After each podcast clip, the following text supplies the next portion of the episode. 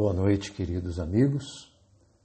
Iniciamos agora o Evangelho no Lar online do dia 3 de abril de 2022, em mais uma atividade da Sociedade Espírita Allan Kardec de Goiôerê, Paraná.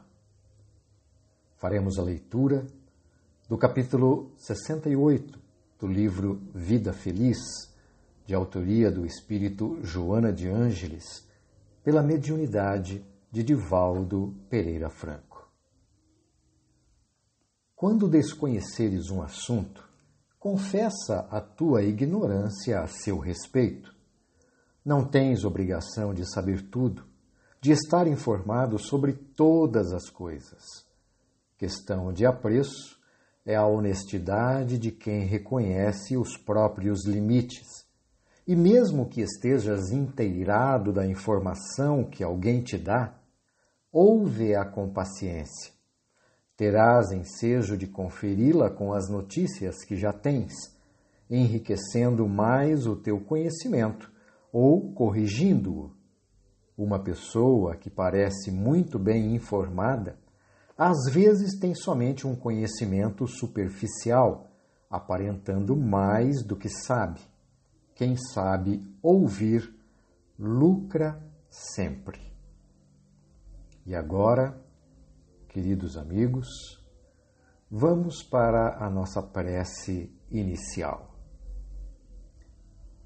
Amado Mestre Jesus, imploramos a Ti tuas bênçãos para a nossa atividade, para que esta consiga levar um pouco de paz e esclarecimento iluminando os corações aflitos com a luz de teu Evangelho, que, acima de tudo, nos incita ao amor incondicional, nos pede que vejamos o próximo com outros olhos, com olhar de empatia, solicitando-nos agir com caridade dentro da lei de justiça, amor e caridade para com nossos irmãos em Deus.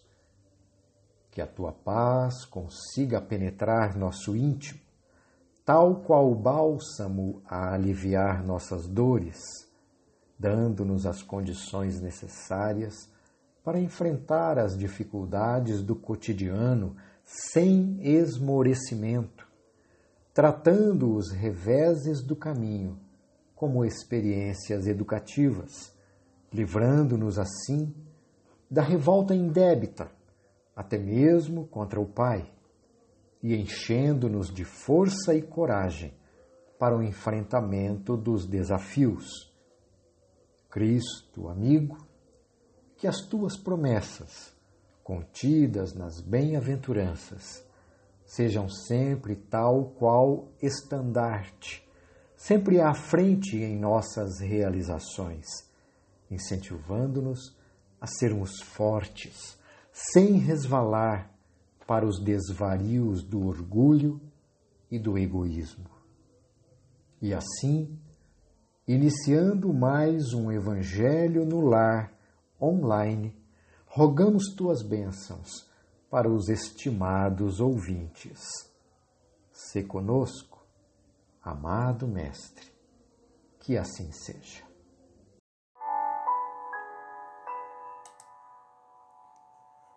Vamos à leitura comentada do livro Vinha de Luz, capítulo 46. Crescei. Antes crescei na graça e no conhecimento de nosso Senhor e Salvador Jesus Cristo.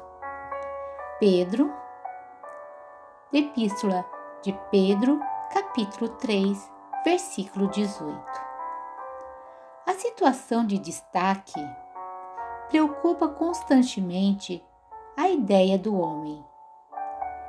O próprio mendigo, esfarrapado e faminto, muitas vezes permanece orgulhoso na expectativa de realce no céu.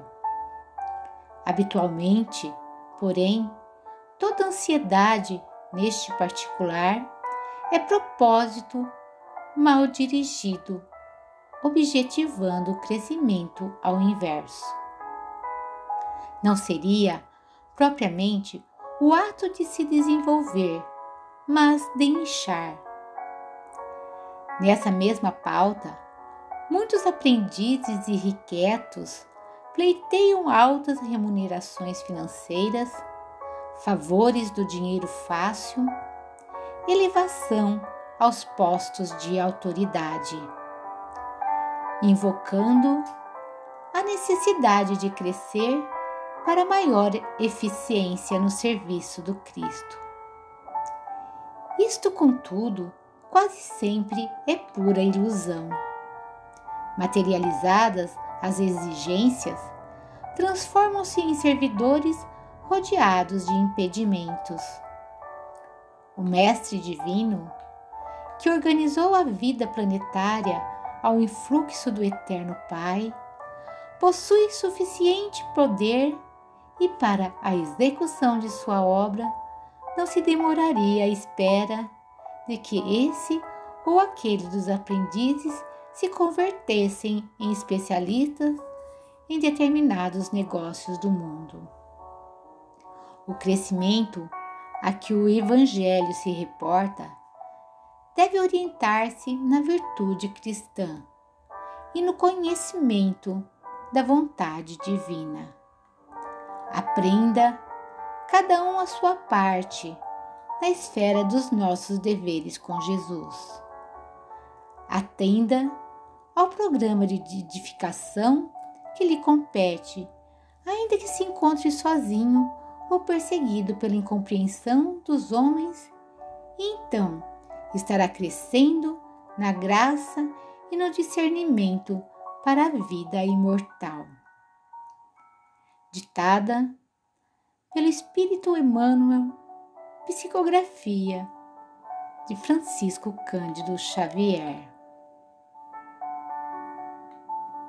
Queridos irmãos, iniciando ao nosso comentário, destacamos o que o nosso querido benfeitor Emmanuel traz sobre a mensagem de Pedro. Antes, crescei na graça e no conhecimento de nosso Senhor e Salvador Jesus Cristo. O que ele vem nos dizer? Emmanuel nos coloca que não é raro que nós nos encontramos em situações de preocupação, em busca de um crescimento material, de reconhecimento pelos nossos feitos, em ocupar um lugar de destaque perante as pessoas que convivemos. Que muitos de nós acreditam que é necessário galgar posições sociais, financeiras e materiais para auxiliar os nossos irmãos em dificuldade, acreditando que a nossa contribuição ela esteja limitada a, que, a essas questões. E não se dá conta que isso não passa de um engano, de uma ilusão. Pois servir Jesus, servir a Ele, a Jesus, se faz de uma forma singela e sem luxo, com a doação da alma, do coração, muito mais do que a questão apenas material. Em suas palavras, né, Emmanuel ele continua nos mostrando que com tal postura nós acabamos submersos no orgulho, na vaidade, na inveja e na ansiedade, presos nas coisas efêmeras, esquecendo da imortalidade da alma e do verdadeiro motivo pelo qual estamos aqui. Continuar nesse pensamento, ele só nos faz criar expectativas e sentimentos que são contrários aos preceitos de Jesus, nosso Mestre, que é o nosso maior modelo de humildade, de misericórdia, de amor. Então, Emmanuel, ele assinala que nós precisamos crescer primeiramente nas virtudes, na reforma íntima, na fraternidade, na indulgência, no perdão, olhando para o nosso próximo com amor, com caridade. Nós precisamos abandonar as nossas crenças, essas crenças limitantes, tudo aquilo que não agrega valor moral ou espiritual na nossa vida e trabalhar em favor ao próximo sem que haja qualquer interesse, seja financeiro, mas que seja apenas pelo prazer de servir ou pela honra de ser útil ao nosso semelhante.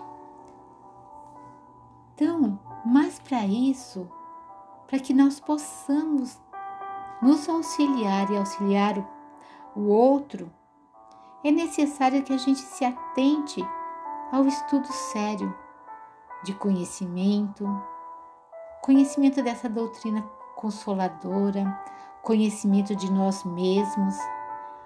E para isso, para que a gente possa adquirir os ajustes necessários e, em conjunto com os nossos sentimentos, podermos continuar o nosso processo evolutivo, pois de nada adianta a gente ter conhecimento e não corrigir os nossos vícios, não mudar os nossos hábitos, não colocar em prática os preceitos do Mestre.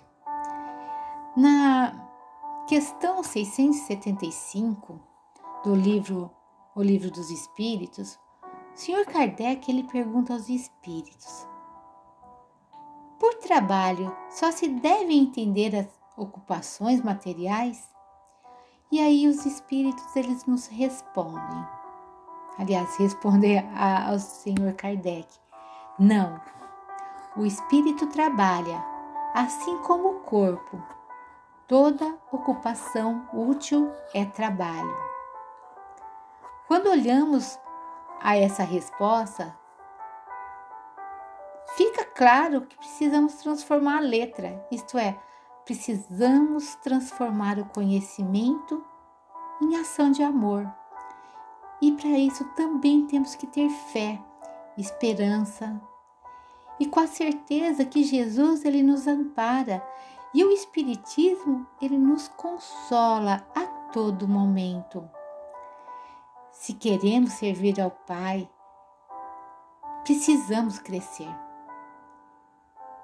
E que as nossas necessidades, mesmo que elas não for, forem atendidas, se algo ou alguém exigir de nós mais do que imaginávamos, se tivemos que passar por sacrifício, por renúncia, que não nos lamentemos, mas agradecemos por mais essa oportunidade, que pode ser a lição preciosa para nossa caminhada evolutiva.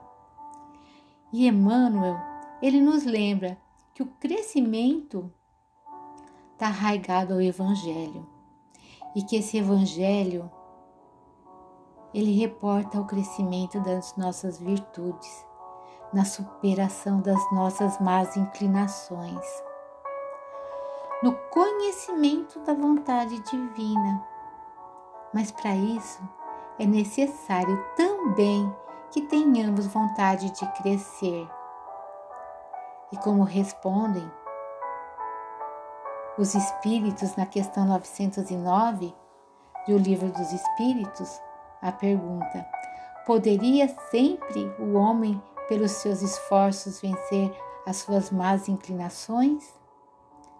E os espíritos respondem ao Senhor Kardec: sim, e frequentemente fazendo esforços muito insignificantes. O que lhe falta é vontade. Ah, quão poucos dentro de vós fazem esforços. Diante dessa resposta, devemos cada qual de nós compreender e exercitar na nossa esfera os nossos deveres com Jesus, que devemos perseverar no programa de edificação que nos compete. Como diz o Espírito Camilo, através da psicografia de Raul Teixeira, no livro Educação e Vivência, não há, diante do amor de Deus, padecimentos em vão, dificuldades inócuas ou descabidas, expiações em nenhum recanto do planeta. Isso demonstra a necessidade de estarmos firmes em nossos propósitos de seguir Jesus. Ainda que estejamos aparentemente sozinhos e menosprezados pela incompreensão dos nossos companheiros de jornada, não nos esqueçamos que nunca estaremos sozinhos, nem abandonados aos olhos do, do nosso Mestre. Sempre estaremos amparados pelos benfeitores espirituais que nos inspiram na nossa condição de aprendizado. E que tenhamos a certeza de que, se seguimos o programa do Pai Eterno e buscamos cumprir com os deveres assumidos, estaremos verdadeiramente crescendo. E assim, meus irmãos, eu digo que a reflexão da noite possa preencher as lacunas dos nossos pensamentos e dos nossos corações e ativar a nossa vontade. Agora, Vamos à nossa prece final.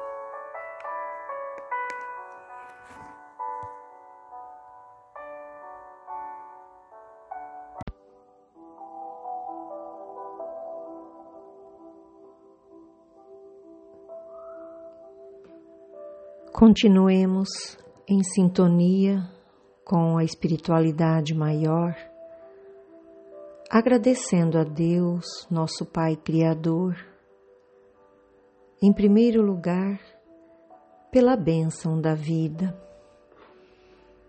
mas também por ter nos proporcionado a oportunidade bendita de conhecermos a doutrina espírita. Esse consolador prometido por Jesus, que vem iluminar os nossos passos guiar-nos pelos caminhos do bem, enchendo os nossos corações de esperança e fé, de paz e gratidão, trazendo-nos a certeza da continuidade da vida. Rogamos aos benfeitores, amigos,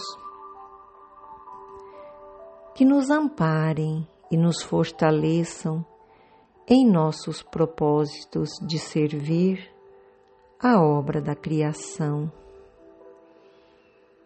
Pedimos por todos os nossos irmãos em humanidade, em especial àqueles que passam por duras provações, àqueles que se encontram acometidos por doenças, Pedimos pelos abandonados e esquecidos, pelos viciosos e desesperançados. Que o teu amor, Pai Celestial, possa envolver a todos, trazendo alento e esperança, fazendo-nos lembrar das palavras do Cristo. No mundo tereis aflições, mas tem de bom ânimo, eu venci o mundo. Que assim seja.